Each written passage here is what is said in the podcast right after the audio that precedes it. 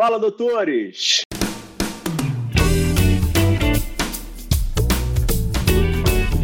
Fala, doutores! Eu sou Ricardo Valente, oftalmologista aqui do Rio de Janeiro, idealizador do canal Fala Doutores, canal esse que vocês já vem conhecendo. Venho trazendo as celebridades da medicina para brilhantar aí o dia, a tarde, a noite de vocês.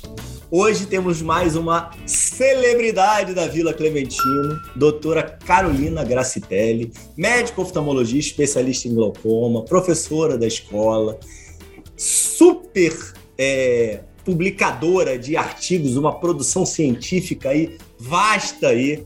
É, ela é conhecida como a Mulher Maravilha da oftalmologia. Isso daí já me foi soprado por doutora Camila Neto, que já me falou isso super médica, mãe de dois, super esposa, uma super acadêmica e aí produtora de artigos científicos, como eu já falei, e além de tudo, uma atleta maratonista. Como ela consegue fazer isso? Não fazemos a mínima ideia. Vamos descobrir hoje. Fala, doutora Carolina, tudo bem? Tudo bem, Ricardo. Obrigada pela introdução aí, um pouco exagerada. Mas a gente vai tentar desmistificar aí essa apresentação. Não, maravilha. Não, tô super curioso para saber como é que você consegue fazer esse um milhão de coisas aí. E diversas pessoas já me perguntaram como é que essa mulher consegue fazer tudo isso. Mas vamos descobrir. Bora, Carol, me conte, onde é que você nasceu, Carol? Fala um pouquinho aí da tua infância, estrutura familiar, como é que era aí presença de pais, quantos irmãos e onde é que era o local mesmo? São Paulo, né? Não, eu sou nascida no interior de São Paulo, na verdade. Eu sou de Campinas, uhum. próximo tá. de São Paulo, né? Mas passei minha infância, passei até os meus 18 anos em Campinas, né? Então, eu sou, eu tenho dois irmãos mais velhos, o Marcelo e o André, e sou de uma família totalmente não médica, tá? É, eu tinha um, eu tenho um tio, né, que é médico, casado com a irmã do meu pai, mas eles moram no interior de Minas, então tinha bastante contato, contato na infância. É, acho que foi sim uma, uma inspiração, é, mas no dia a dia sou filha de pais advogados, irmãos advogados, é, vivi nesse meio de muito mais de direito, com uma veia um pouco política, nada a ver com medicina. É, mas meu pai comenta, minha mãe comenta que eu sempre quis ser médica, então eu não me lembro quando. Pais foi... vivos, Carol?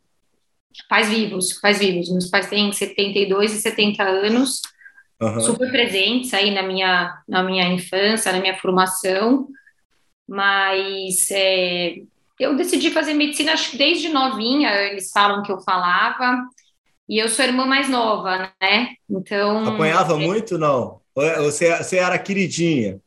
Não, era queridinha. Era queridinha, não dá para falar que eu apanhava, não. Meus irmãos, é, eu tenho um irmão mais velho, um pouco mais velho, bem mais velho, né? Sete, quase sete anos de diferença, seis anos. Uhum. É, a gente não era tão próximo, né, na infância e na adolescência, porque ele logo, nós três, a gente foi morar em São Paulo, né? A gente foi fazer faculdade em São Paulo. Então, até por muita influência do meu pai, ele veio de uma cidade muito pequena de Minas e ele saiu para estudar é, bem cedo. Ele foi com 12 anos morar fora, né? Que a cidade dele não tinha tanta estrutura na época. Uhum. E ele achava super positivo, assim. Então, ele sempre incentivou muito. Ele sempre falava: se vocês passarem numa faculdade boa fora de Campinas, muito bom vocês irem para aprender, para se virar, né? É, então, meu irmão mais velho foi muito, foi com 18 em São para São Paulo, eu era novinha, tinha uns 12 anos, então não convivi tanto na infância. O meu irmão do meio, a gente já conviveu bastante na adolescência, a gente era bem próximo. Também Você era melhor aluna? Eu era a melhor aluna? Era. Ricardo, eu estudei num, num colégio de, de formação, né? Um colégio católico, até a oitava série. E meu pai, de novo, meu pai e minha mãe, eles são, eles eram muito metódicos, né? Eles passaram isso para gente. Então lá em casa não tinha muita opção. Você estudava nesse colégio até oitava série, não tinha essa coisa de ah, o aluno vai se adaptar na escola, não vai, não, era aquela escola, não tinha opção. E depois tinha que ir para um colégio voltado para o vestibular, né? Então, uhum. aqui em Campinas tinha ângulo integral, que era essa essa tipo objetivo, né, etapa que tem hoje em dia. E a gente foi para um colégio desse no colegial e a gente tinha que se virar para passar numa boa faculdade, que aí meu pai não permitia em hipótese nenhuma que a gente prestasse faculdade que ele que ele considerasse ruim, né? Uhum. então a gente foi bem doutrinado a isso e não teve muita opção. Então uhum. todos nós seguimos essa linha. Aí eu fui para o colegial, né? No colegial, daí eu estudei muito. Eu era, eu era boa aluna, sim, eu, eu gostava de estudar. Eu, eu tenho um filho, eu tenho dois filhos, né? É engraçado que a gente se vê nos nossos filhos hoje em dia, né? Não sei se você tem filho, Ricardo. Eu, mas eu, eu, tenho, eu tenho um casal, tenho um casal. Tenho uma menina é. de 12 e um de 8. É, eu tenho dois e o mais velho é muito parecido comigo. Daí eu já fico pensando, coitado, vai ser sofredor, né? então, é, assim, sempre fui estudiosa, hum, e aí no integral, que foi o colégio de vestibular, aí estudava muito. Até ontem eu atendi uma paciente que me falou: Nossa, eu sou amiga da Manu, que estudou com você no integral. Ela falou que você era muito nerd, você estudava muito. Então, eu acho que eu era, né? Acho que eu estudava muito mesmo. É, e, a gente... e, e, tinha, e tinha alguma, alguma vez esportiva já nessa, nessa época ou era só escolher de estudo? Nada, isso é engraçado da minha formação, nada, zero, assim, é, os meus... Sedentário. Sedentária total, a gente, assim, era outra, primeiro que era outra geração, né, ninguém falava sim, sim, muito sim. isso, os meus irmãos até fizeram um pouco de esporte, porque a gente era sócio de um clube do lado de casa, então eles iam, tinham a turma, eu não, eu me afundei nos livros, nos estudos, fazia curso de qualquer curso assim que tinha é, voltado à, à, vida intelectual, eu fazia. Então, tinha curso de Você lia muito, Carol? Lia. Você gostava lia de ler ficção lia. e tudo mais? Muito, lia muito, lia muito. Muito mais do que eu leio hoje, assim, de livros uhum. não médicos, lia muito. Era viciada, gostava muito. E fazia curso de tudo, assim, de datilografia, fazia, começou o computador, né, na época, aí fazia curso de computação, é, no, no resolvi... Proativa ou estimulada pelos teus pais ou irmãos?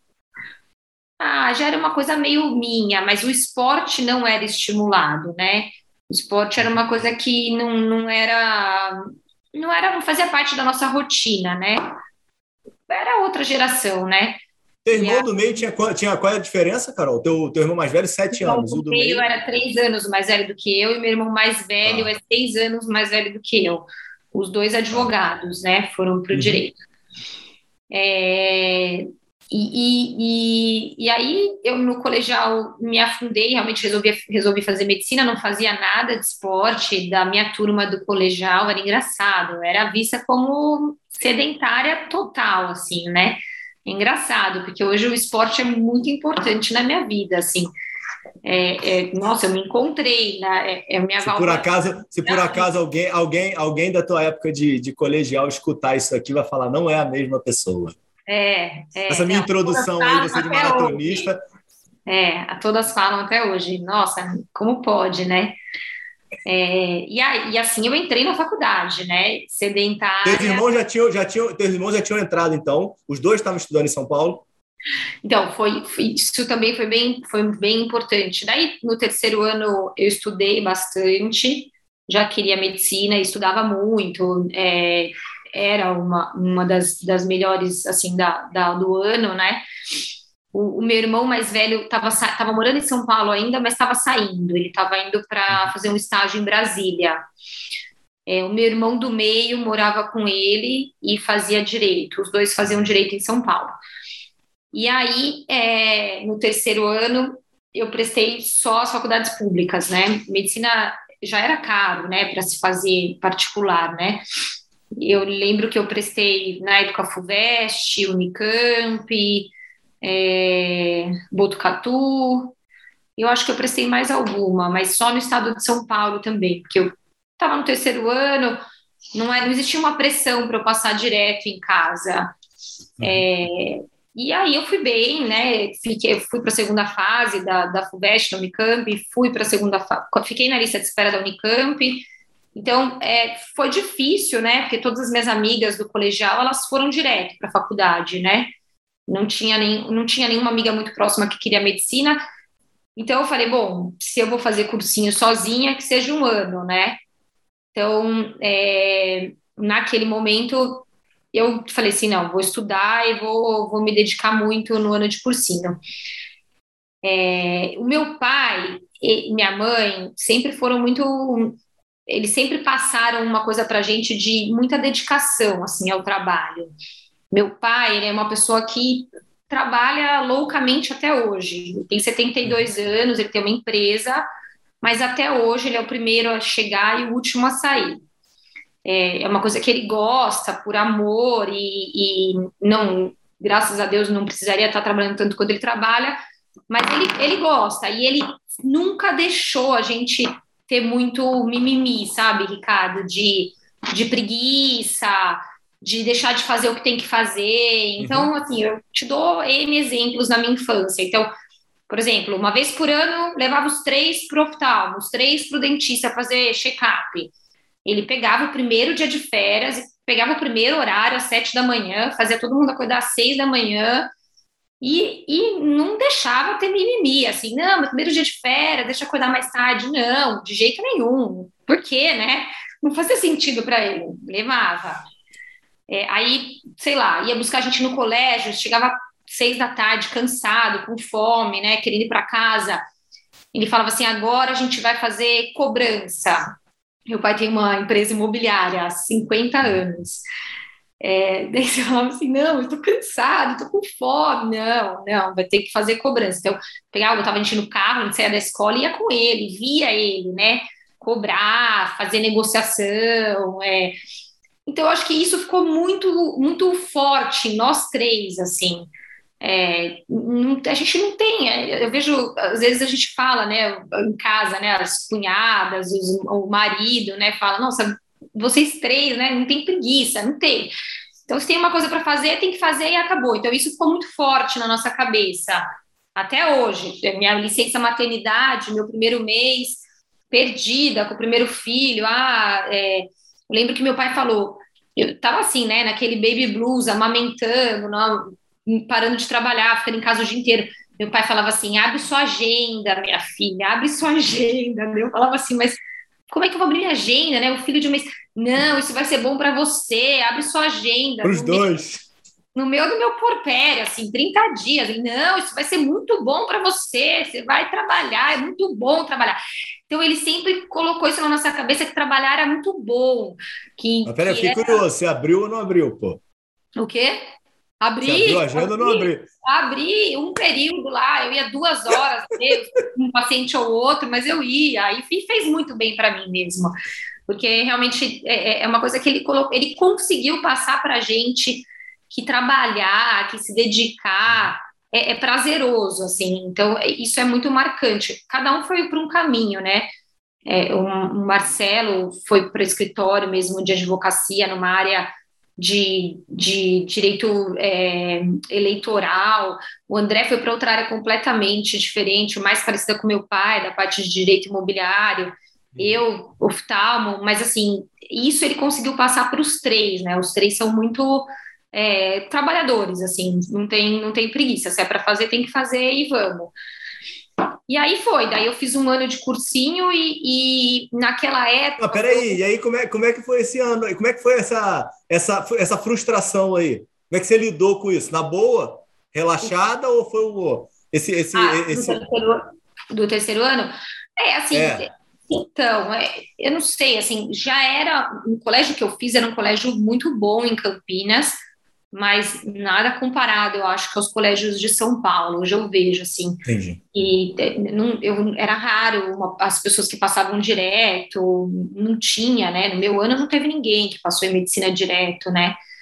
Entendi. Então, eu acho que eu já estava meio assim, esperando. É que foi arrastado, né? Porque como eu passei para a segunda fase da FUVEST, segunda fase da Unicamp, então eu fiquei ainda muito tempo prestando prova, eu fiquei na lista de espera da Unicamp, então eu fiquei naquela expectativa. Então foi, foi arrastado, mas assim, foi um ano de muita dedicação, mas foi um ano maravilhoso. Eu tenho boas uhum. lembranças, bons amigos do cursinho. É, e eu sempre fui assim, é, Ricardo, dedicada, mas nunca fui um gênio. Então não é uma coisa que eu, que eu, eu ia bem na má prova sem estudar, que eu pegava de orelhada, não. Eu sempre fui na dedicação. Dedicação. É, na disciplina. Legal. E aí foi, daí eu fui para o cursinho. Daí no cursinho eu fiquei sozinha, né? Minhas melhores amigas foram para a faculdade direto. E, mas eu fiz assim uma turma maravilhosa. Eu lembro com muito carinho do meu ano de cursinho. E eu falo que se eu tivesse ido para São Paulo, talvez eu não tivesse passado, porque eu teria sentido a pressão. Porque o meu cursinho era um cursinho muito bom na época, não existe mais, mas ah, você era... fica, você fica em, você fica em Unicamp, teu cursinho, você continua morando com seus pais? Fiquei, continuei morando com os meus pais em Campinas. E eu fui para um cursinho bom, muito bom em Campinas na época, mas era um cursinho pequeno, era um cursinho de 20 alunos por sala. Então eu não senti a pressão de prestar a medicina no estado de São Paulo, assim, que era já era muito difícil, já era muito concorrido. Eu falo que se eu tivesse ido para o Ângulo Tamandaré com 200 pessoas na sala, todo mundo disputando uma vaga de medicina, com 30 salas lá, eu acho que eu ia sentir a pressão. Não, fui para, fiquei em casa dos meus pais, fui para esse cursinho que na época chamava didática, fechou, nem existe mais, e estudava, estudava o dia inteiro, o dia inteiro. Eu lembro que eu fui muito mal em história no terceiro colegial, na segunda fase da, da Unicamp, tirei três e meio, falei, não, vou estudar história e vou passar na Unicamp e tá resolvido. E estudava história, assim, sábado e domingo o dia inteiro. Ficava lá 12 horas estudando história, que eu odiava, ficava lá estudando história, história, história. Daí, no fim do ano, deu tudo certo. É, teve um, um, probleminha aí no fim do ano. É, é, um detalhe, mas é uma parte engraçada aí da história, uma curiosidade engraçada da minha história. Eu era mais tranquila dos três, assim, eu era que achava que eu era mais é, tranquila em relação à prova vestibular dos três, não tinha ah, ficava nervosa em prova? Não, já estou acostumada, tal. Daí, três dias antes da FUVEST, que abria o calendário dos vestibulares aí da, da, de medicina, eu tive um cisto roto de ovário, tive um abdômen agudo, que eu tive um sangramento na cavidade abdominal. E na quarta-feira à noite, na semana da revisão, minha barriga começou a inchar, inchar, inchar, inchar, eu estudando, estudando para a prova, para revisão, tive que ir para o hospital, né? Fui pro, não, não fui nem para o hospital, fui para um, um, centro de diagnóstico, fiz um ultrassom. Aí o ultrassom falou: não, vou ter que ligar para um, um, um, um geólogo. Imagina o pânico. Não, daí escuta, daí escuta essa do meu pai. Daí o médico falando para minha mãe: ó, tem que ir para o hospital, operar, tá com sangue na cavidade e tal, vai ter que operar. Daí meu pai ficou sabendo, como assim, né? Ela tem prova daqui dois dias, né? Era a primeira prova do vestibular do ano, né? Meu pai ligou para o médico, falou: não, minha filha está super preparada para fazer medicina esse ano, ela vai passar em todas as faculdades, ela não pode operar hoje, a gente vai ter que adiar essa cirurgia. Daí o médico falou: não, não tem essa opção, tem que ir para o hospital. Daí ele convenceu meu pai, eu fui para o hospital, fiz a cirurgia, Daí, um, dois dias depois era o vestibular, era mais ou menos isso. E aí ficou aquele dilema: é, faz a prova, não faz, vai ter alta do hospital, não faz. E aí eu internada. Naquela época eu não fiz por vídeo, eu não sei se não se fazia por vídeo ou pela extensão. Eu era leiga, né, Ricardo? Eu não sei detalhes, mas é, tive que fazer uma incisão igual de cesárea, né? Fazer, tirei o ovário esquerdo, né? E aí é, minha mãe ligou para o diretor da FUVEST e negociou, e eu fiz a prova no hospital. E aí eles liberaram, eu fiz a prova no hospital. Porque meu pai falou: não, não vai deixar de fazer a prova.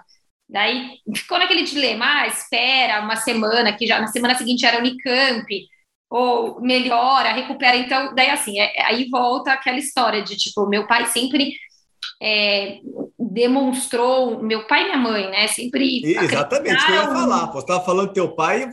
Tua é, mãe aí comprou o barulho é, aí também, né? É, é, minha mãe negociou tudo aí. E realmente eu fiz a prova no do vestibular. E é uma burocracia que a gente não tem ideia. Pra você ter uma ideia, a prova da FUVEST saiu com um cangurão da polícia, foi até o hospital, porque eles têm muito medo de fraude, né? De, de roubo, né? Uhum. De prova, tudo. Mas é tudo certo, eu fiz a prova no, no hospital, não tive nenhum adicional, nada, terminei a prova, uhum. entreguei, não teve nenhuma diferença. E aí fiz as provas, deu tudo certo. A tua, super... tua meta, obviamente, era a Unicamp, era continuar eh, perto de casa. A meta era a Unicamp, porque eu tinha ido bem no ano anterior, né? Eu era de Campinas, vou para a Unicamp. E aí, depois dessa história da, do, do cisto, teve uma greve também das federais nesse ano. Então, as, as provas demoraram um pouquinho, as listas de espera, elas demoraram um pouquinho para rodar. Porque as provas, por exemplo, eu cheguei a prestar nesse ano, eu prestei o FRJ é, e prestei é, a federal. É, e aí, o que, que aconteceu? Cancelaram essa prova. Foi no ano de 2002. Eu prestei uma prova no Rio, não sei se foi o FRJ ou se foi a outra, eles cancelaram a prova. Eles iam refazer o vestibular dois meses depois, porque teve passeata no dia, foi uma coisa bem atípica no ano. E aí as provas que eu acabei prestando e, e passando, eu passei um pouquinho atrasada, porque eu, eu, passei na lista, né? Passei na lista da Unicamp, passei Entendi. na lista da, UNE, da, da Unesp, passei na lista da Unifesp. Só que a primeira que me chamaram, porque eu estava em 24 da lista, que era muito próximo, né? Tinham 110 vagas, eu fiquei em 134. É, já fui chamada logo na primeira lista, foi a da escola, da escola paulista. Daí falei, ah, vamos lá, né? Até chamar as outras, né? Vamos lá ver como é que é. Aí eu fui para casa do meu irmão, que morava, meu irmão fazia direito no Mackenzie. Né? Uhum. Eu fui para lá, é, morar lá, e, e fiquei uma, se uma semana, duas, no apartamento dele. E conheci, né, a escola paulista e, e, gostei de tudo, né? Gostei de morar fora, gostei de morar com meu irmão mais velho, né? É, a faculdade foi super legal, primeira semana, fui super bem recebida.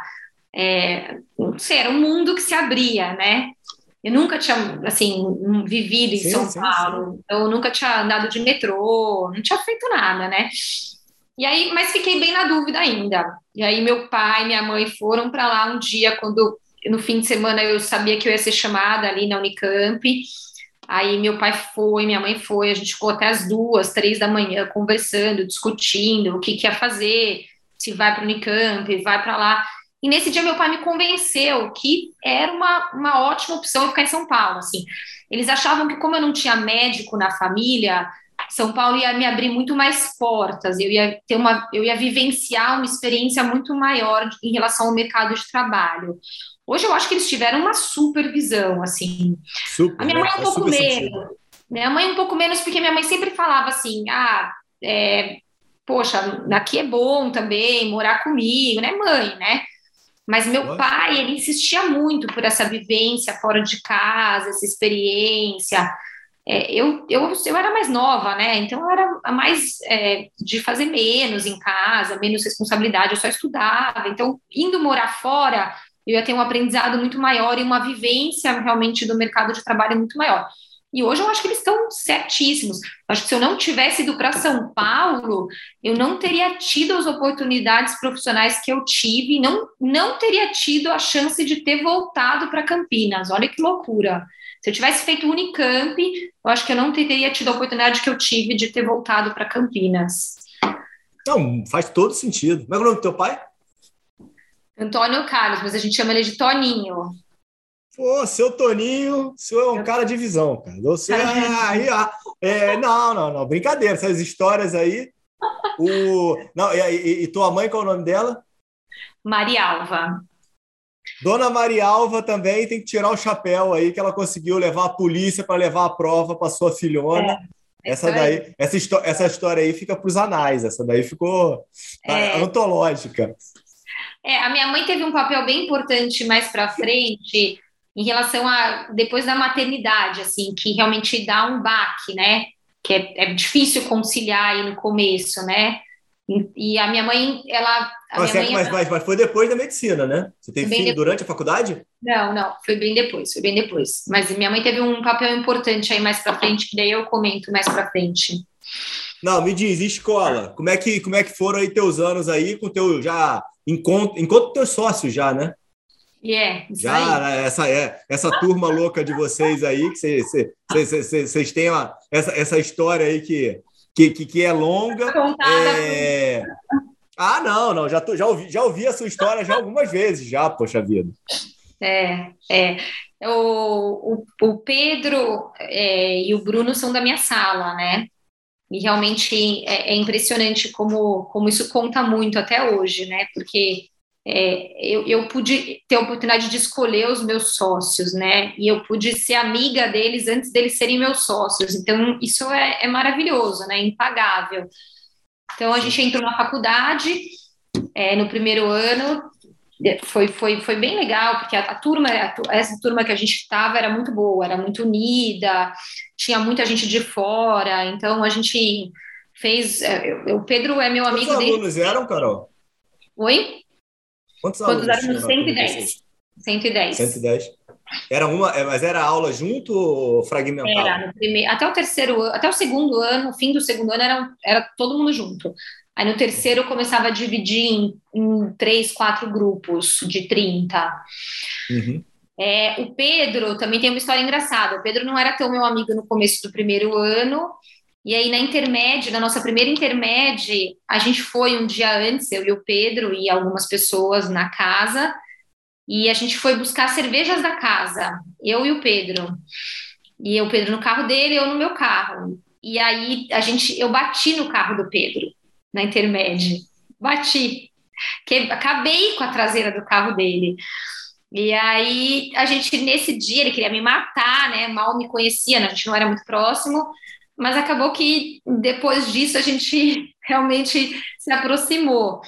E ele, assim, ficou, seguiu comigo, assim, uma amizade muito próxima, um dos meus melhores amigos mesmo. Eu acho, eu acho que ele não gostou muito dessa batida, porque ele não me contou ele isso. te contou, né? Isso, ele, tem, é, é, é, ele tem isso aí guardado aí. Ele, tem, ele, tem, ele, ele, ele, ele vai se vingar de você, Carol. Cuidado com o Pedro, Carol. É, é isso aí. E o, o, meu, o meu marido, né, é, era, nosso, era nosso colega de turma também, né? O Guilherme é da nossa turma de faculdade. Uhum assim como o Pedro e o Bruno. E o Guilherme. Qual a especialidade dele? Ortopedia. Ortopedia. Uhum. E o Pedro é muito amigo do Guilherme também, sempre foi, eles sempre foram do, da, do grupo menor, assim, de panela mesmo, do hospital. Então, realmente, é, eu, é muito legal. Eu, eu assisti o, o, episódio do Pedro e fiquei até emocionada, porque é a minha história contada numa outra versão, né? A gente tem muitas. Então, isso é muito interessante. É, é uma história de muitos anos, né? 20 anos. E o Bruno, o Bruno foi um pouquinho depois, assim, o, o Bruno, ele fazia liga de oftalmo, é, lá na faculdade tinha várias ligas, e ele entrou na liga de oftalmo antes do que eu. E aí, lá pelo quarto, quinto ano, eu resolvi fazer parte da liga, entrei, a gente se aproximou, é, e eu virei presidente da liga, secretária da liga, alguma coisa da, da diretoria da liga, e a gente resolveu fazer um curso de fundo de olho. Não lembro de que foi a ideia, não sei se ele lembra, não sei se ele contou. E aí tinha um monte de gente que queria fazer o curso de fundo, organizar o curso de fundo de olho com a gente. Mas a gente viu que a gente trabalhava, a gente, a gente trabalhou muito bem juntos, assim. E é engraçado, né, que a gente se aproximou muito no quarto ano por conta desse curso, porque chegou no fim do curso, estava todo mundo já meio debandando, e a gente estava lá, eu e ele, e realmente é, eu, o Bruno é uma pessoa assim que eu, que eu tenho uma, uma, uma facilidade muito grande de trabalhar com ele, a gente trabalha muito parecido, né? E aí, nesse, nesse curso aí, foi realmente um divisor de águas, a gente ficou muito próximo, e, e muito amigos. Daí a gente já dividia tudo, né? Eu mandava ele ir para um curso maluco de pesquisa, porque eu falava que isso ia contar na prova de residência. Daí falei para ele, a gente foi para interior de São Paulo, Águas de Lindóia, Monte Sião. Só tinha gente no curso de básicas e eu levei ele. E a gente ficou bem amigo e, e, e foi bem legal. Não, ele falou, ele falou muito que, que, que esse curso aí de fundo de olho foi diferencial para vocês mesmo, que só é. quem suportou o curso foi você e ele. É. No final, quem entregou o curso foi vocês, o pessoal foi debandando, e aí ele falou assim: pô, eu preciso trabalhar com ela. Ela vai, essa daqui vai entregar a vida inteira. Então, de alguma forma, isso daí conectou vocês. Sim. Ele comentou isso daí, comentou isso daí. E aí depois, depois ele comentou isso daí também, de que você ficava levando ele para os caminhos que não eram muito dele, mas acabou que ajudou ele. É isso aí, é isso aí. Acho que eu sempre tive uma veia de pesquisa aí. E, e aí, e aí o, o curso foi o diferencial para a escolha da oftalmo? Ou você já estava já não, direcionada? Não. A, a escolha da oftalmo foi bem, foi bem, bem bacana. Quando eu estava no terceiro ano, é, eu, todo mundo fazia iniciação científica lá na faculdade, todo mundo, assim, é, não era uma coisa, um diferencial, era uma coisa que era meio, até meio imposta, assim, sabe? É, a gente, primeira, minha primeira iniciação científica foi no primeiro no segundo ano, na cirurgia vascular, que uma amiga minha, amigona, uma das minhas melhores amigas de faculdade, tinha um tio que tinha um laboratório de cirurgia vascular, era, era tio dela e era professorzão lá da Escola Paulista, uma pessoa maravilhosa. E ele colocou lá nós quatro, quatro pessoas para fazer trabalho lá. Teve um sorteio de bolsa de PIBIC e eu não fui sorteada. Eu já, tudo bem, vou fazer mesmo assim sem bolsa. Mas aí não tinha tanto uma obrigação, a gente não precisava ir tanto no laboratório. Enfim, que eu acabei não, não fazendo pesquisa é, é, é, como eu queria. Eu queria aprender a fazer uhum. pesquisa. É, aí fui, fui, fui atrás de um lugar que, que fazia pesquisa direito.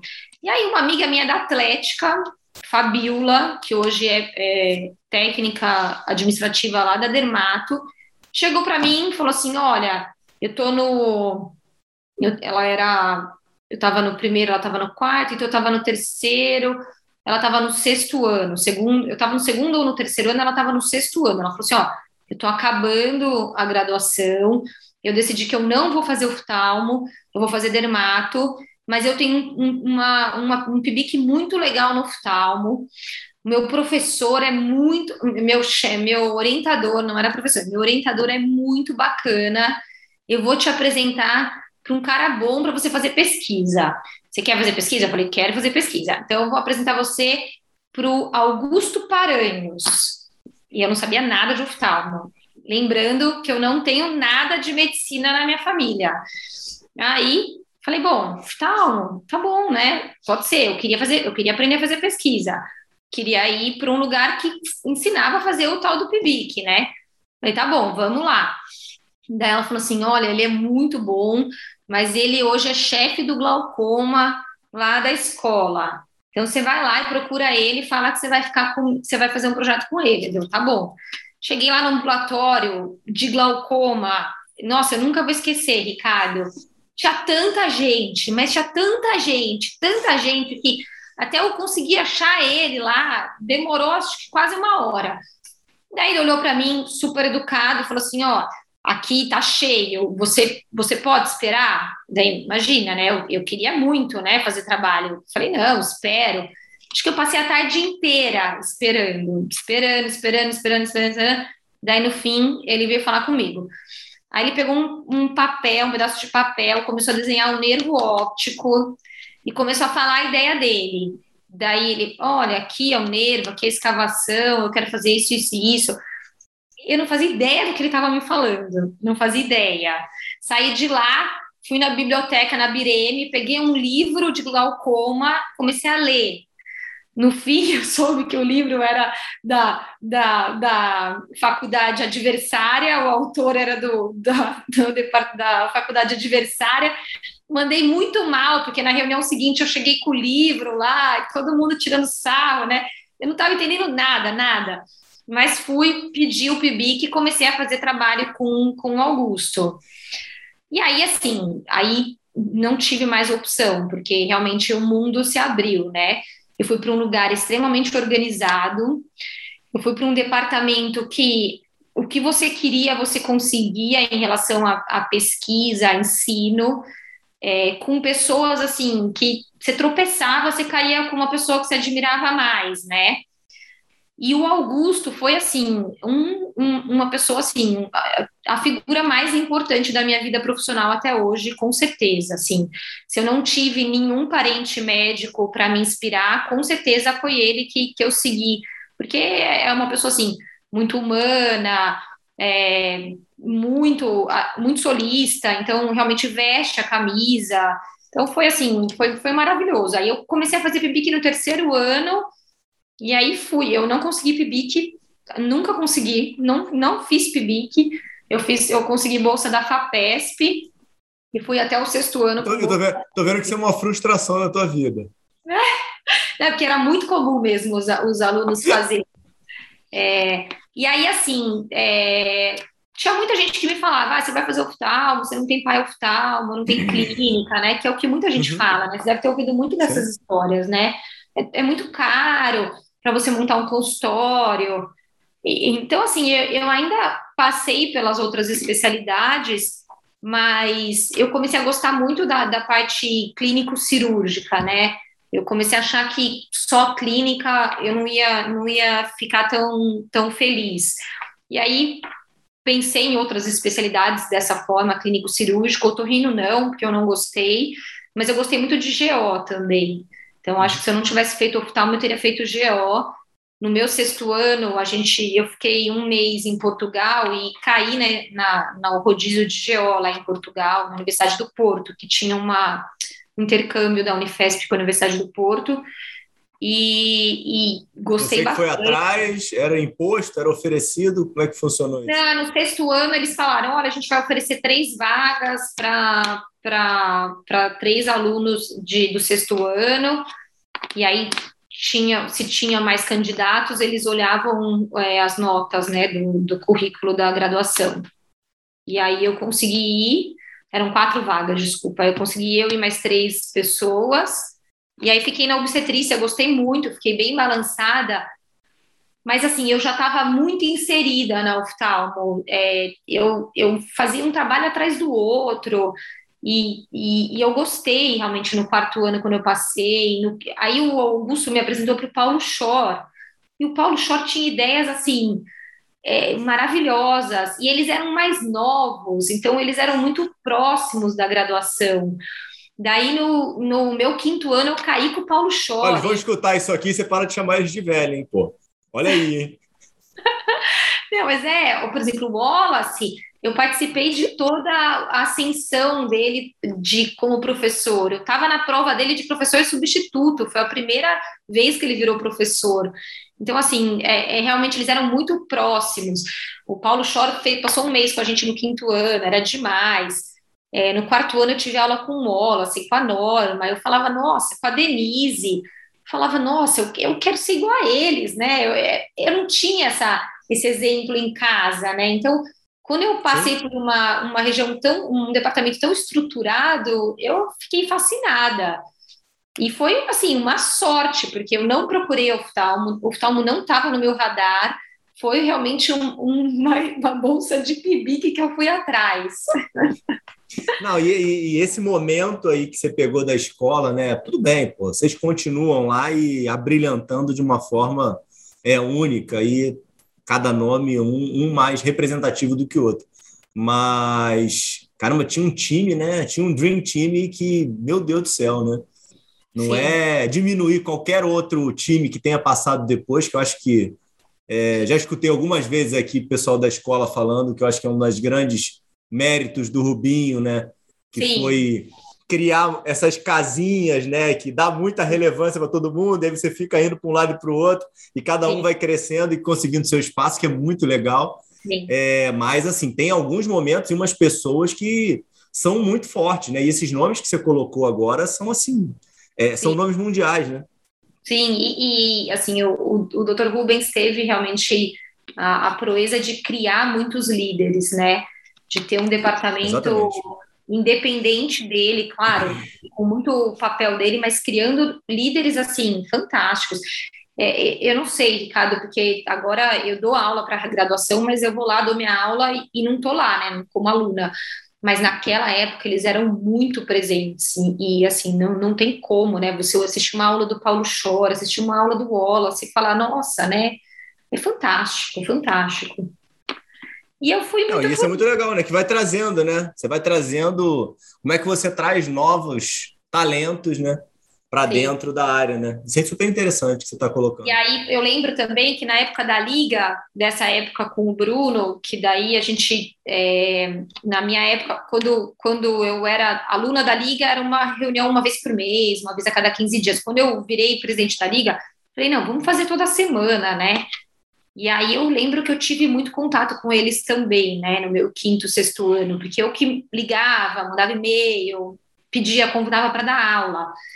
E assim, eles davam aula para a liga, não era só para graduação, não era só para residência, era para liga. Eles iam lá segunda-feira, seis e meia da tarde, estava lá Luciene falando de transplante de córnea. É, era assim, era, era uma coisa assim maravilhosa. E a liga realmente tomou um corpo naquela época. A gente aumentou o número, a gente fez esse curso de fundo de olho, que foi muito legal, que a gente conseguia pegar o, o a imagem que tinha no oftalmoscópio e colocar na televisão, que foi ideia do Bruno. E, e, foi um curso super legal. Então, realmente, a gente viveu mesmo a oftalmologia naquela época, durante a graduação. E aí terminou a faculdade não tinha dúvida nenhuma, né? Só tinha só mais uma não. prova a ser passada, né? É, exatamente. Daí, de novo, é, eu, eu não, não prestei só escola. Na nossa época, a gente, a maioria prestava só escola. É, era assim, de 110... É, sei lá. Você são 10%, Carol? Oi? 10% faz para oftalmo? De 110 tem 11 pessoas fazendo prova? Tem, tinha, tinha mais ou menos isso. Acho que tinham nove, tinha nove, né? Na, juntando a gente com os que não passavam, né? Que sobraram, né? Uhum. Mais ou menos isso, uns 10%. É, uhum. Era engraçado, porque era uma, era, era uma turminha grande mesmo que, que prestava oftalmo. É, naquela época a gente, a gente, eu prestei em outros, eu prestei na Unicamp e na USP, o que não era comum. A maioria da escola prestava só escola. A gente ainda não tinha é, médio curso, ainda não tinha sair prestando um monte de lugar. A gente tinha muito rodar, né, para ir para as Forças Armadas, né? Uhum. E aí eu prestei FUVEST Unicamp porque eu tinha medo de não passar, daí acabei passando na, na escola, daí eu não fui para a segunda, não fui para entrevista, né, da FUVEST, da, da USP, da Unicamp. Uhum. E aí eu rodei, eu rodei, a gente, a gente, acho que o Pedro contou isso, né, no, no dele, a gente tinha que rodar uma pessoa só, porque a gente tinha uma pessoa excedente que logo ia entrar, e o Bruno queria muito, o Bruno sempre quis, sempre ele sempre falava que queria ter experiência nas Forças Armadas. É, e a gente tinha um outro amigo nosso muito longe, que a gente nem achava que a gente ia conseguir pegar, né? E aí nessa eu passei num lugar que eu, que eu achava bem bacana, eu passei na Marinha, e eu, o treinamento era no Rio, é, eu passei junto com meu marido, com o Guilherme, que não era meu marido, era meu namorado naquela época. E aí a gente falou: ah, vamos ter essa experiência, a gente tranca e, e tenta rodar, né, para conseguir.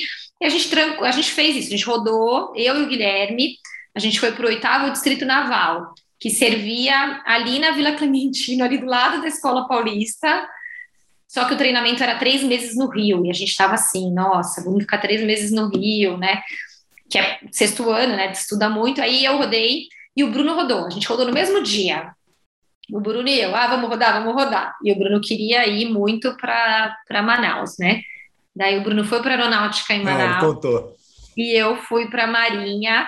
Não era um sonho como era do Bruno, mas naquele dia, naquele momento, eu falei, ah, vamos, vamos, a gente passou num lugar legal, a gente passou juntos, eu e o Guilherme, a gente já estava, é, sei lá, querendo guardar dinheiro, né? A gente tinha um plano de casar, ah, vamos, rodamos. E aí o Pedro, pô, mas eu vou ficar aqui sozinho. Daí, né, daí ele, não, vou rodar também. Vou... a gente já era muito amigo, a gente realmente já era muito amigo. E aí Pedro rodou também, no fim rodou, e, e, foi a maior sorte da vida, porque por causa disso, por causa desse impulso de rodar, que não precisaria, só um de nós três precisaria rodar, a gente conseguiu pegar o nosso outro amigo, que era bem amigo nosso também, e deu tudo certo, ele foi nosso R+, durante a residência. Isso, isso daí é uma conta muito elaborada que vocês fazem. É. Vocês têm essa, essa história, esse programa todo aí de, de, de, de, rodar é muito estruturado, é Não, muito elaborado. Era muito estruturado, Ricardo. A gente fazia uma reunião antes do, do, da prova e a gente anotava: ah, dos 110, quem não vai rodar? Daí levantava a mão quem não ia rodar, e quem não ia rodar colocava o nome, porque se ele não passasse, ninguém ia ter obrigação de rodar para ele, entendeu? Então era uma coisa muito bem organizada, assim. E, foi, deu certo. Naquela época deu certo. Não, mas deu certo, né? Não, deu certo em todos os sentidos, né? Porque aí, aí você, você vai aqui, você está até contando uma outra parte aqui que a gente ainda não tinha escutado, né? Da, da, da questão da. Vamos chegar aqui na sociedade, né? E você vê que poderia aí um ter ficado perdido. Não necessariamente não ia fazer Podia. parte da sociedade, Podia. mas. Podia. Ah, não, eu acho que não ia ter uma sociedade, porque aí então, daí a gente já era muito amigo na faculdade, mas na residência a gente, nossa, daí a gente ficou realmente mais ainda, né? A gente era é, a gente era irmão, assim, a gente compartilhava tudo, né? Estudo, vida pessoal, dia a dia. Ah, já não, tenho certeza que você ajudava muito o Bruno nos trabalhos dele, que ele contou aqui, que ele era tudo no limite, que ele tinha que entregar os trabalhos. Ele não, ele não disse o nome do santo, não falou quem ajudava, mas já estou aqui já sabendo quem que ajudava, né? É, eu, eu, eu gostava já de trabalho, Ricardo. Eu, eu, na faculdade eu já eu já, eu não lembro se eu já tinha publicado alguma coisa, mas eu já tinha ido para árvore, já tinha ido para congresso, eu gostava bastante. E aí na residência isso se intensificou, né? Sempre lá com o meu orientador, com, com o doutor Augusto. Então, é, na faculdade a gente ficou muito próximo, né? Eu e os meninos, e, e seguimos juntos aí na residência. Quantos eram, Carol? No ano de vocês, total? Acho que 12. 12. 12? 12. 12, mas, 12 mas vagas. tem é, 12 vagas, é, é tudo com bolsa, não, né? Não, não. Acho que tinha um ou dois sem bolsa. Dois sem bolsa. Tá. Dois sem bolsa, um desistiu no meio do R1. É, uhum. é foi, foi difícil porque a gente acho que. Aí sobrecarrega, né? Não tem jeito. É, é, é, foi. Aí na residência a gente a gente passou por tudo, né?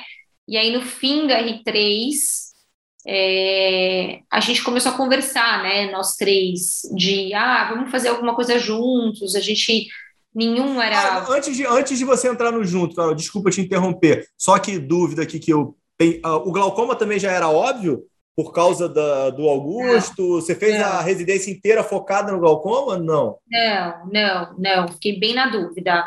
Eu fiquei, foi a época que eu fiquei mais na dúvida. Então, para prestar vestibular, eu não tive essa dúvida. É, eu sempre quis medicina.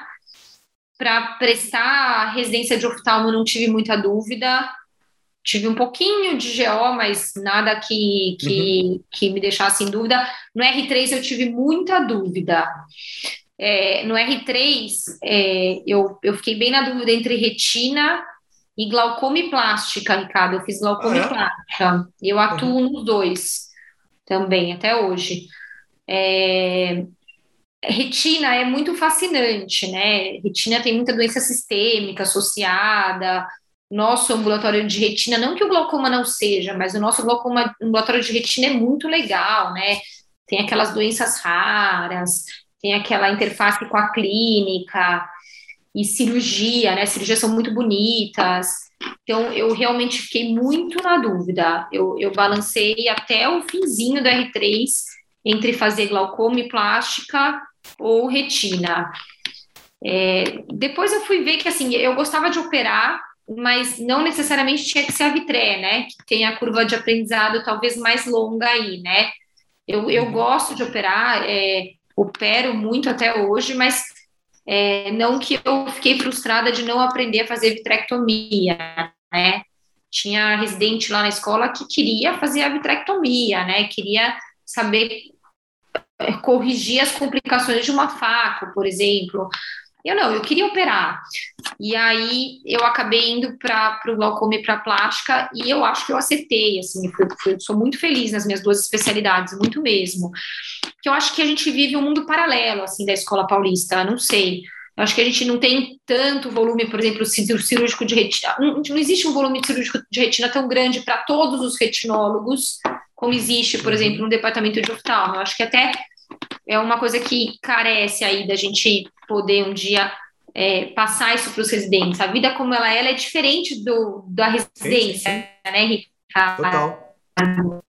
É, acho que o que a gente vive lá é um, é um fascínio, né? A gente tinha cirurgia todo dia de retina, tinha cirurgia, tinha casos raros, interessantes todo dia no ambulatório, tinha a doutora Nilva com aquele jeito maravilhoso de explicar todo dia, mas o dia a dia do retinólogo não é esse, né? Assim como também nas outras subespecialidades é assim, né?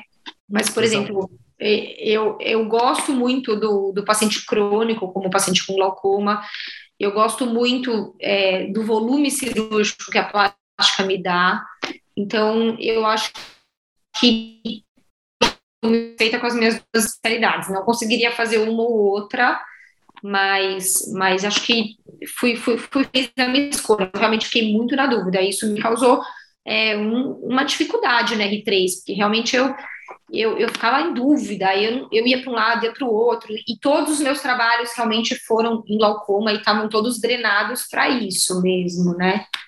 Eu fiz já estava casada, lá no, na, na escola. Não, eu casei no começo da R3, Ricardo. É, que também foi uma, uma loucura, né? Porque loucura, a, gente, né? É. a gente já estava namorando há muito tempo. A gente começou a namorar eu e o Guilherme desde o começo do segundo ano, né? E, e aí a gente namorou a faculdade praticamente inteira. Depois a gente namorou, né? Continuou namorando na Marinha. Então já estava namorando há uns sete, oito anos, né? E aí a gente resolveu casar. No começo do R2, ah, vamos casar, não vamos casar, vamos casar, não vamos casar, ah, vamos casar. Aí a gente casou. Eu já, já, já, até percebi que isso daí foi uma pressão do seu Antônio Carlos. Já, já, já vi, já que coitado estava sendo pressionado de uma forma inconveniente. E falou: tá bom, cara, eu, eu, eu vou ceder. Pior que não, viu? Porque ele nem, ele, coitado, nem imaginava o aperto que a gente passava na residência, eu acho, viu, Ricardo? Porque aí, o que, que acontecia? Eu já estava num mundo muito, muito paralelo, né? Muito específico, né? Meus pais nunca tinham vivenciado isso com os meus irmãos, né? Meus irmãos fizeram cinco anos de direito e depois, né? Foram, foram trabalhar, trabalhar, né? Uhum. A medicina é muito diferente, né? Fui eu mesmo que bati o pé. Não, vamos casar, quero casar, vamos casar. É, e aí, assim, foi, foi bom. Para a vida pessoal foi muito boa, assim, não teve nenhum choque quando a gente casou, que tem gente que fala que estranha, né, quando casa. Hum. Não, foi, foi pelo contrário, assim, a convivência foi, foi muito boa. E o Guilherme sempre foi muito parceiro, muito parceiro, por a gente viver os mesmos ciclos nos mesmos anos, isso ajudou muito, muito mesmo. É que o primeiro ano de casado foi um ano, né, de estudo, né? Porque ele tinha a prova da SBOT, que é a prova de título da ortopedia, que são que eles são super focados, e a gente tem a prova de título da oftalmo, que na escola não é só passar, né? Você tem que manter a maior média, blá, tem que tirar as notas que eles querem, tudo. Então foi um ano difícil. E, e financeiramente também, né? Porque a gente casou, é, adquiriu é, as contas todas, né? Que antes tinha uma ajuda do, do, dos pais, não tinha mais, então a gente dava plantão. Vocês já né? moravam juntos, Carol? Não, a gente morava perto, né? Eu morava uhum. num apartamento sozinha, porque meus irmãos já tinham voltado para Campinas, e o Guilherme morava sozinho num apartamento próximo. É, Daí a gente dava muito plantão no R3. Eu dava plantão de sexta à noite, de domingo à noite, com a Amanda, que era minha dupla de catarata, uma pessoa fantástica que está lá é, em Teresina. E a gente dava plantão no Rude Ramos, sexta à noite, domingo à noite, que era um PS de oftalmo que tinha. E o Guilherme dava plantão de 24, no sábado ou no domingo. E assim a gente pagava as contas da R3. No restante do tempo a gente estudava para a prova, né? é. E aí deu tudo certo, a gente passou. Nesse momento eu resolvi fazer glaucoma e, e plástica. É, teve uma influência da esposa do Augusto para eu fazer plástica, né? A esposa do Augusto chama Helena Forno. É uma das dos maiores nomes de oculoplástica do Brasil. E ela é uma pessoa fantástica, assim, como cirurgiã e como pessoa. É, nossa, me ajudou muito. E eu fui no consultório dela um dia. Falei, não, eu, preciso ver como é o seu consultório, porque eu estou muito na dúvida. E eu lembro que ela me falou, nossa, Carol, mas o consultório, vem nas cirurgias, né? O consultório né, não tem tanta graça, né? Vem nas cirurgias. Eu falei, não, eu quero ver como é o dia a dia. E eu cheguei naquele consultório, ela, ela faz uma má, e é isso que eu acho que a gente que eu sinto que eu, que eu sinto falta que os residentes participem hoje em dia, porque o consultório ele é diferente, né, daquele ambulatório, né, Ricardo? Totalmente. E eu, eu fui naquele consultório dela, eu vi a mágica que ela fazia, assim, eu não sei uma mágica que ela faz que os pacientes saem de lá assim agradecidos. E ela não via, ela via uma infinidade de coisas de plástica mas todos saíam muito felizes e muito agradecidos, e aquele vínculo que ela criava, aquela coisa mágica, assim, com, com os pacientes, que eu falava assim, eu vou fazer isso, é isso que eu vou fazer. Eu saí de lá falando, eu vou fazer plástica e glaucoma, e tá decidido. E aí fui, daí foram os dois piores anos da minha vida em termos de, de, de, de correria. Daí eu acabei o R3, e aí eu emendei eram dois anos de glaucoma e dois anos de plástica. Naquela época, e ainda hoje, você pode fazer mais de um fellow na Escola Paulista, desde que a carga horária seja compatível. Então, por exemplo, retina, você não consegue fazer mais um fellow, é só retina. Neuroftalmo e glaucoma, muita gente faz. Catarata e glaucoma, muita gente faz. Eu escolhi fazer plástica e glaucoma. Só que, ao mesmo tempo, a doutora Denise de Freitas me convidou para ser preceptora dos residentes, junto com o Pedro. E, ao mesmo tempo, eu, eu, eu comecei a coletar os dados do meu doutorado. Então, foi um ano, assim, que foi caótico, meu R4, né, meu primeiro ano de fellow. Então, eu ficava nove períodos na Escola Paulista, sem bolsa, sem bolsa, casada, e coletando os dados do meu doutorado. E aí, para ajudar, eu comecei a pleitear. Você não engravidou minha... ainda, não, né, Carol? Não. não. Caramba, nem não. pensava é em ter a cereja do bolo. nem pensava em ter filho. É, aí, é, e para ajudar, eu tinha um sonho de fazer o doutorado fora, né? Eu, eu tinha, desde que eu entrei na R1, é, era meu foco, era fazer o doutorado fora. Eu tinha um sonho desde menina que era morar fora, né? E aí no colegial não, não, não pude ir, fui, fiquei um mês, depois fui, fiquei um mês, mas morar lá um tempo eu não, não consegui ir no meu colegial. Eu tinha um sonho de morar fora. Então, desde o meu R1, eu eu eu estava pleiteando isso, assim, começava com um, começava com outro, tentava saber onde era um bom lugar para fazer Mas férias. Isso, isso, daí, isso aí era em comum acordo com o Guilherme, ele participava dessa decisão aí, o coitado... É, não, é, foi, foi, surpreendido. É, não, coitado. O Guilherme sempre foi muito parceiro, mas não era um sonho dele. O Guilherme é ortopedista, cirurgião, na veia, eu lembro que ele falava assim: você quer me levar para os Estados Unidos para ficar pipetando um ano pipetando na bancada do laboratório. Ele não queria. No começo ele falava assim: ah, eu vou, fico um, uma semana e volto, eu vou, fico um mês e volto.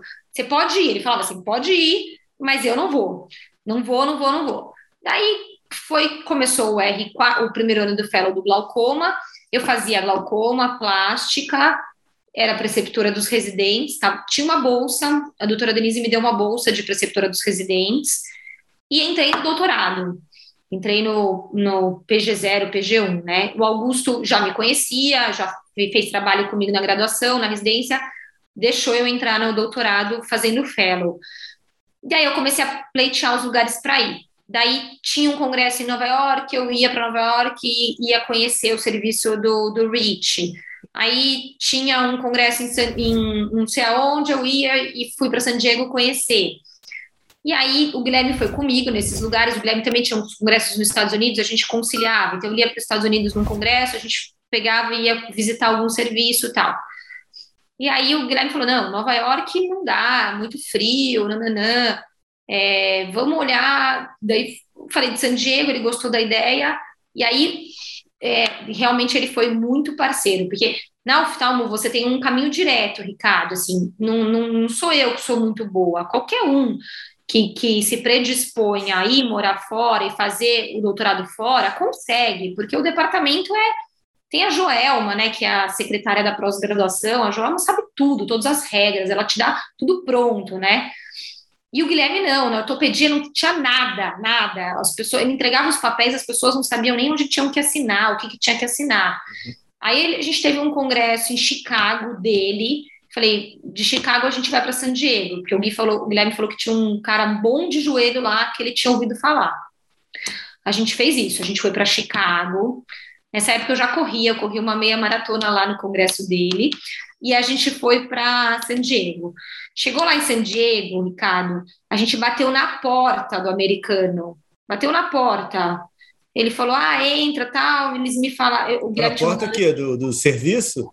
Bateu na porta do serviço, mandou um e-mail para um cara que ele tinha ouvido falar que era bom em cartilagem de joelho.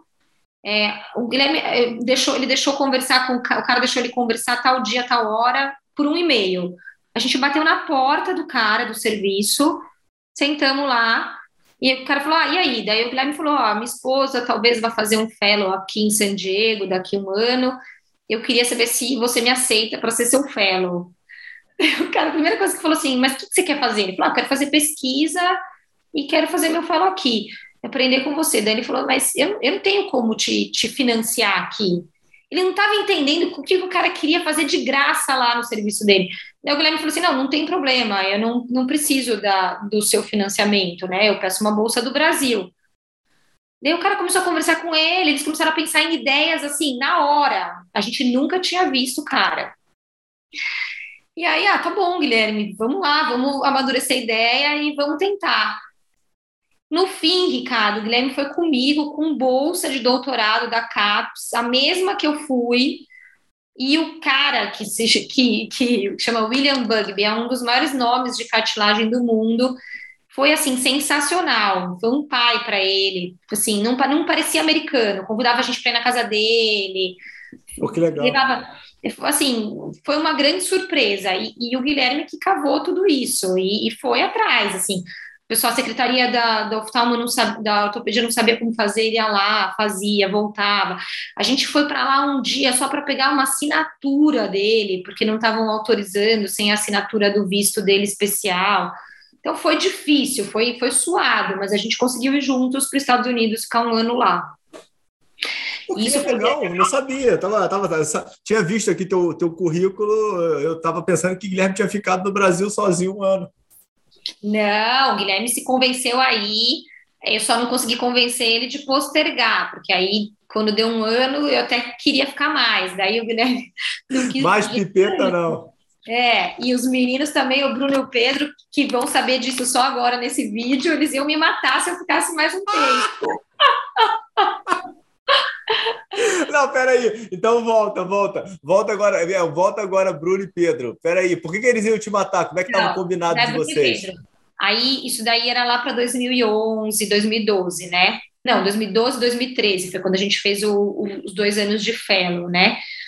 O, o Flávio conheceu o Pedro das, das pesquisas, o Flávio precisava de um grupo, né, para tocar lá o crescimento de Cajamar, a Jamar estava começando, e eu e o Pedro e o Bruno, a gente já tinha esse sonho de montar alguma coisa juntos. A gente não queria ficar sozinho em São Paulo, a gente queria montar, e a gente foi atrás de um monte de, de lugar, a gente foi pensar em um monte de lugar.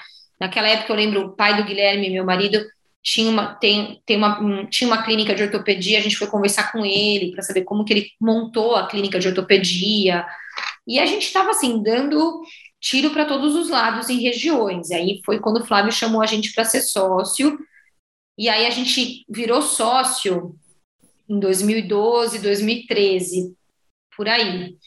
Eu ia muito pouco para lá, porque eu tinha muito poucos períodos. Eu ainda fazia o primeiro, o segundo ano de fellow de uhum. glaucoma e plástico, ainda coletava os dados, porque tinha uma coisa assim: o meu chefe dos Estados Unidos já tinha me aceitado para começar em janeiro de 2014 E o Augusto, uhum. muito, é, parece, foi, foi, ele foi muito firme naquele momento, mas ele foi muito correto. Ele falou assim: você só vai para os Estados Unidos se você terminar de coletar os seus dados aqui. E ele está muito certo, porque se eu tivesse ido para os Estados Unidos sem coletar os meus dados, eu nunca teria defendido o meu doutorado com os meus dados do Brasil. Eu teria defendido meu doutorado com os dados de lá, que é o que muita gente faz. É muito mais fácil, né? É, mas eu daí eu fiz um corre-corre, coletei os dados em 2013. Só que a gente já estava inaugurando a clínica e assim, é, eu comecei a ir menos que os meninos, mas comecei a ir. E os meninos sempre me respeitaram. Isso sempre é, foi muito legal da nossa sociedade. A gente sempre teve diferenças desde o começo em relação à carga horária, à dedicação. Hoje não, agora todo mundo é, é dedicação exclusiva à clínica, né? Ninguém tem outros empregos a gente foi saindo dos empregos é, extras, é, e isso é um mérito do Bruno, que o Bruno sempre falou, tem que focar, tem que focar, tem que focar, e ele realmente está certo, né, a gente, quando a gente focou é que a coisa andou, né, para tudo, né, é, mas aí eles sabiam que eu tinha esse plano já, desde quando a gente inaugurou a clínica, eu falei, olha, eu, eu quero ir, eu quero fazer meu doutorado fora e eu vou dedicar esse, esse ano de 2014 lá. Eu deixei de ganhar como sócia, mas eu continuei investindo. Então, daí foi outro aperto, né? E outra parceria aí do Guilherme, meu marido. Porque a gente chegou lá, no, eu perdi todos os meus empregos aqui, né? Fui para lá ficar um ano, abri mão de todos os meus empregos, deixei de ganhar, ganhava uma bolsa de doutorado. E os meninos aqui, ó, oh, tô comprando um campo visual. Ah, acabei de comprar um aparelho de faco manda aí tanto, manda aí tanto. A, a história do aparelho de faca é melhor, né? É. Bruno, Bruno, Bruno, Bruno a, a, história do aparelho de, fa, de faca é, com a, acaba da, é, é, é a que acaba com a aliança? É, é, não é? É, que no dia da, que, na, Pedro... na varanda do Pedro, isso mesmo. E tem muito mais, assim, eles foram sutis, mas era assim, de um dia para o outro, ó, tinha um elevador para Cajamar, e um elevador. É, amanhã vão lá fazer as medidas para comprar o um elevador. Daí tá bom. Aí passava um dia. É, ah, já, compra, já compramos. Já e isso você nos Estados Unidos? O elevador foi, foi um pouquinho antes de eu ir. Os Estados Unidos foi campo visual, especular, OCT, teve OCT também. E assim, eu, e, e, eu também, só que eu também nunca reclamei, porque era um sonho meu estar lá. Eu também nunca quis barrar o crescimento da clínica, né, que estava em, em, franco crescimento, né, e, mas a uhum. gente colocou muito dinheiro do bolso, né, naquela época, nem os meninos que trabalhavam lá conseguiam se sustentar com o salário de lá, longe disso, né, muito, a gente colocava dinheiro atrás de dinheiro, né, e eu lá e o Guilherme me ajudando, né, ah, acreditando no sonho Cajamar, né, é, e aí, Ainda quando eu voltei... o Guilherme conhecia os dois, né, pô? Guilherme conhecia, Guilherme era amigão, né, dos dois, então não teve tanto problema. Aí, quando eu voltei em 2015, aí sim, é, eu, eu diminuí, né, minha carga horária na escola, que estava, assim, muito grande, né, eu comecei a ficar só uma vez por semana e comecei a me dedicar mais a Cajamar, isso foi 2015. E aí eu engravidei em 2015 e tive meu primeiro filho em 2016. Nisso, os meninos já estavam em vinhedo e já tá. Daí, quando você estava assim, né, voltando a trabalhar, vem a ideia de vamos inaugurar vinhedo. é, vamos junto, né? Vamos lá, né? Daí, vamos lá. Daí começamos o vinhedo. Eu não vinha para vinhedo quando a gente a gente tinha uma, um consultório dentro de uma policlínica. Eu não vinha, os meninos que moravam aqui vinham. Então ficava eu e o Flávio em Cajamar, nas duas unidades de Cajamar, e o Pedro e Bruno tocando vinhedo. Só que aí em 2016, é, a clínica foi inaugurada de vinhedo, não só aquela sala, mas a clínica mesmo. E aí eu comecei a vir toda semana, eu vinha para cá e ficava o dia inteiro. O Gabriel era pequenininho, eu lembro que eu vinha com ele amamentando, minha mãe ficava. É, e aí tem, aí vem o papel realmente da minha mãe muito importante, né? A minha mãe era muito inteligente na faculdade, minha mãe fez direito também, o sonho dela era ser juíza. E a minha mãe acabou abrindo mão, né, desse sonho, é, não se arrepende, é super feliz, super realizada, mas ela abriu mão desse sonho profissional para ajudar na empresa do meu pai que estava sendo, sendo construída, né, começando, e para ajudar né, na, na criação nossa. Mas ela sempre foi muito firme comigo de falar: não desista da sua vida profissional, isso vai te fazer falta no futuro, não desista. Então, naquele turbilhão ali de filho nascendo, eu morando em outra cidade, eu pegava muito estrada, né, Ricardo? Até pouco tempo eu pegava muito Pode estrada. Ir. Então, em 2016, eu tinha um filho amamentando, que eu queria, e, e fui super focada nisso. Eu tinha a minha vida profissional em São Paulo indo bem, eu não tinha ainda é, desmamado 100%, a, a, vida acadêmica da escola indo bem, porque eu gostava muito, e Cajamar e Vinhedo, que eu tinha que tocar, né? Então eu ficava muito na estrada, levava o Gabriel amamentando, minha mãe me ajudava, levava ele para casa aqui, que ela morava em, em Valinhos, perto da de Vinhedo, minha mãe ficava com ele, minha mãe sempre me falava isso, não desista da sua vida profissional, que lá na frente isso vai te fazer falta. E ela sempre me apoiou e sempre me deu muito suporte. Então, 2016, por exemplo, eu tinha um congresso na árvore que eu tinha que dar uma aula, porque eu tinha acabado de voltar dos Estados Unidos. O Gabriel tinha três meses. Eu liguei para o meu chefe, mandei e-mail para o meu chefe nos Estados Unidos. Não vou conseguir ir, estou com filho. Meu chefe dos Estados Unidos falou assim: não, pode vir, não tem ninguém para dar essa aula. É uma honra você ter sido convidada, você tem que vir, você vai vir.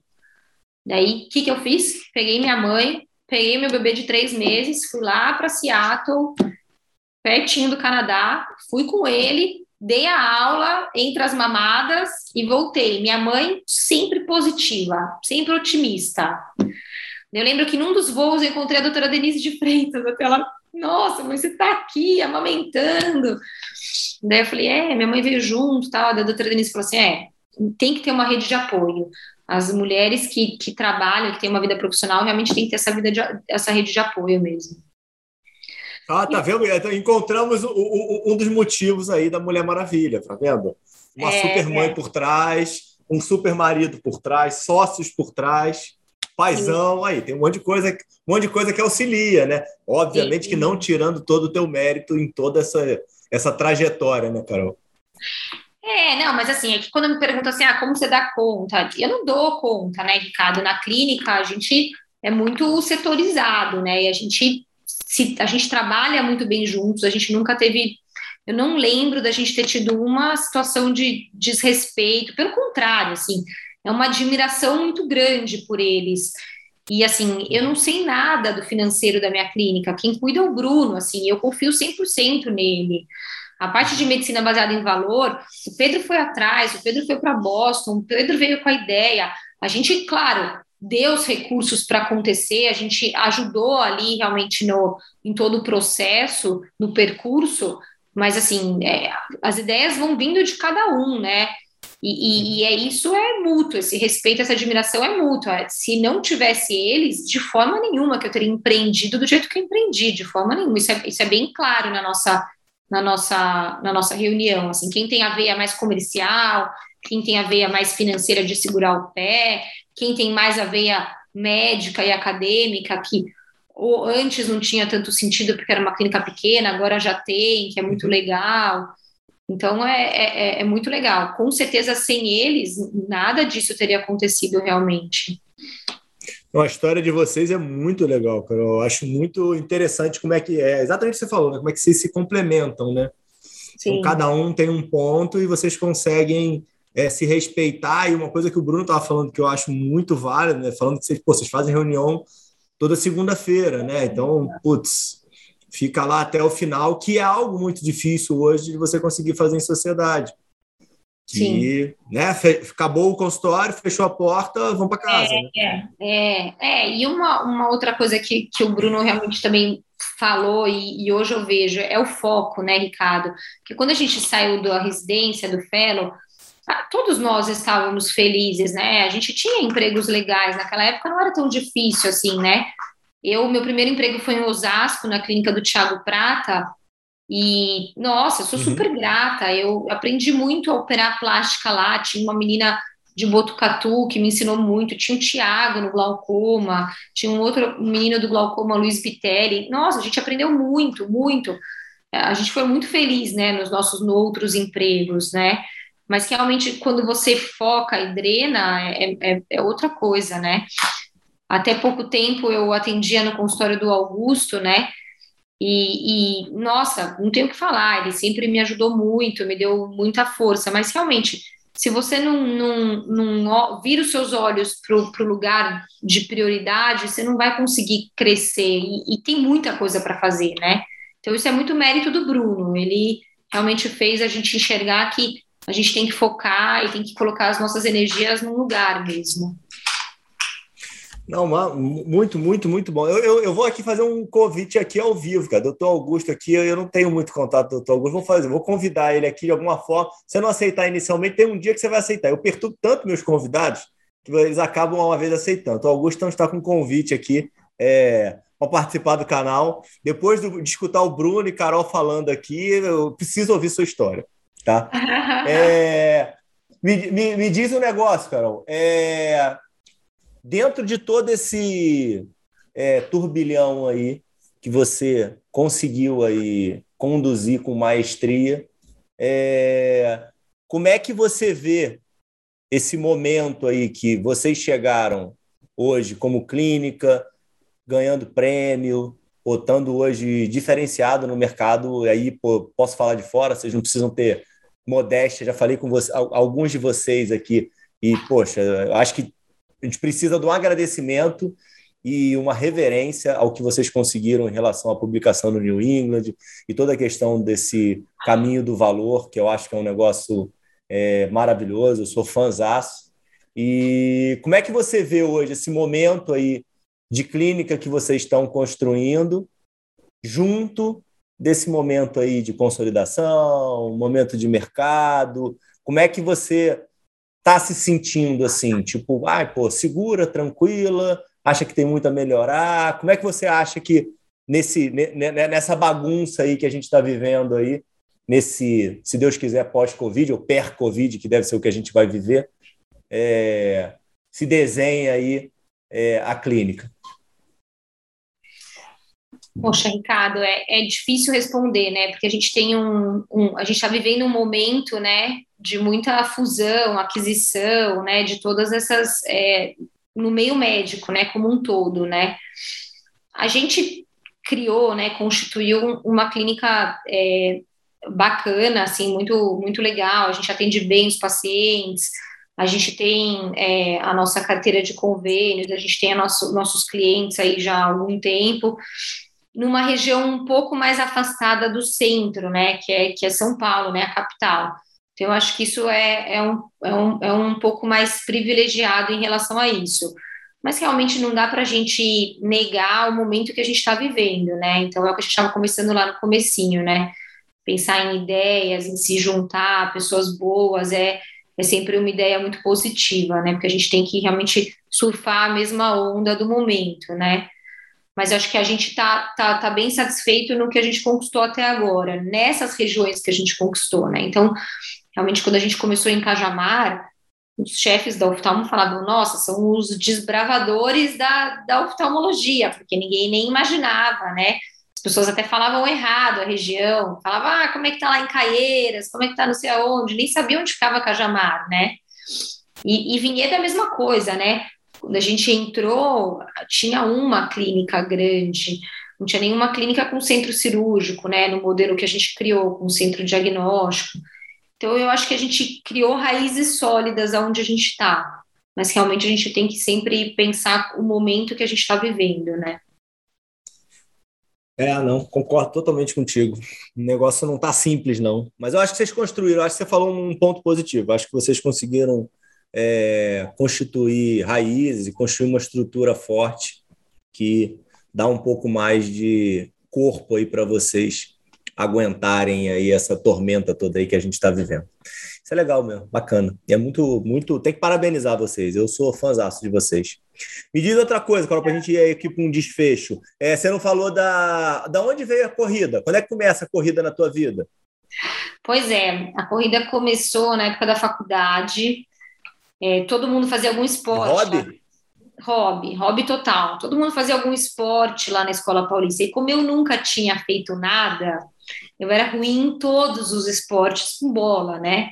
Tentei no meu primeiro ano.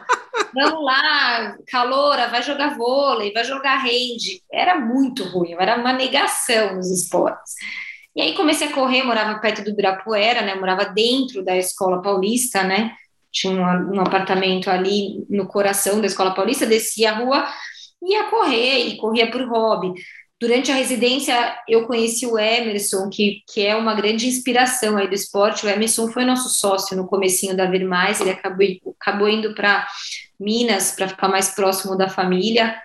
E o Emerson sempre foi um, um monstro aí, faz Ironman, faz triatlo, e corria com ele, às vezes fugia dele, porque eu achava que não ia conseguir, né, e não conseguia mesmo mas ele foi realmente uma inspiração aí. Comecei a correr por hobby e começou a ficar cada vez mais frequente e comecei a incluir aí algumas provas de, de quilômetros mais longos aí.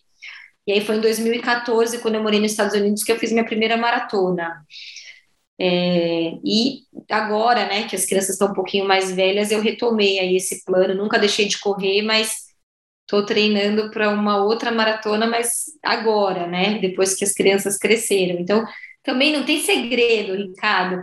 Deixei de fazer por um tempo, quando as crianças eram pequenas, agora retomei. Não é uma coisa que daqui a gente faz tudo ao mesmo tempo, não é, né?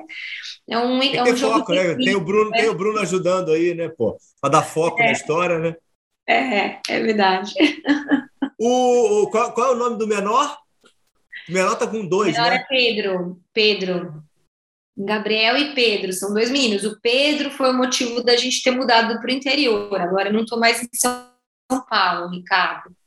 Em 2018, o Pedro nasceu, e aí foi o grande divisor de águas aí. A clínica de Vinhedo começou a, a, a realmente tomar corpo e eu comecei a ter que vir mais para cá.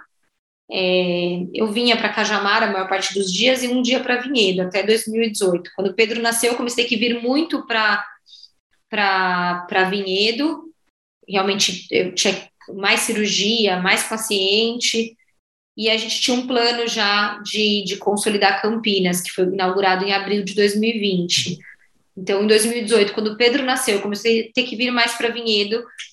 Daí falei, não vai dar para ficar na estrada aí direto, né? E aí a gente mudou para cá no começo de 2019. Então hoje eu moro aqui. Eu vou para São Paulo agora só para ir para a Escola Paulista às quintas-feiras.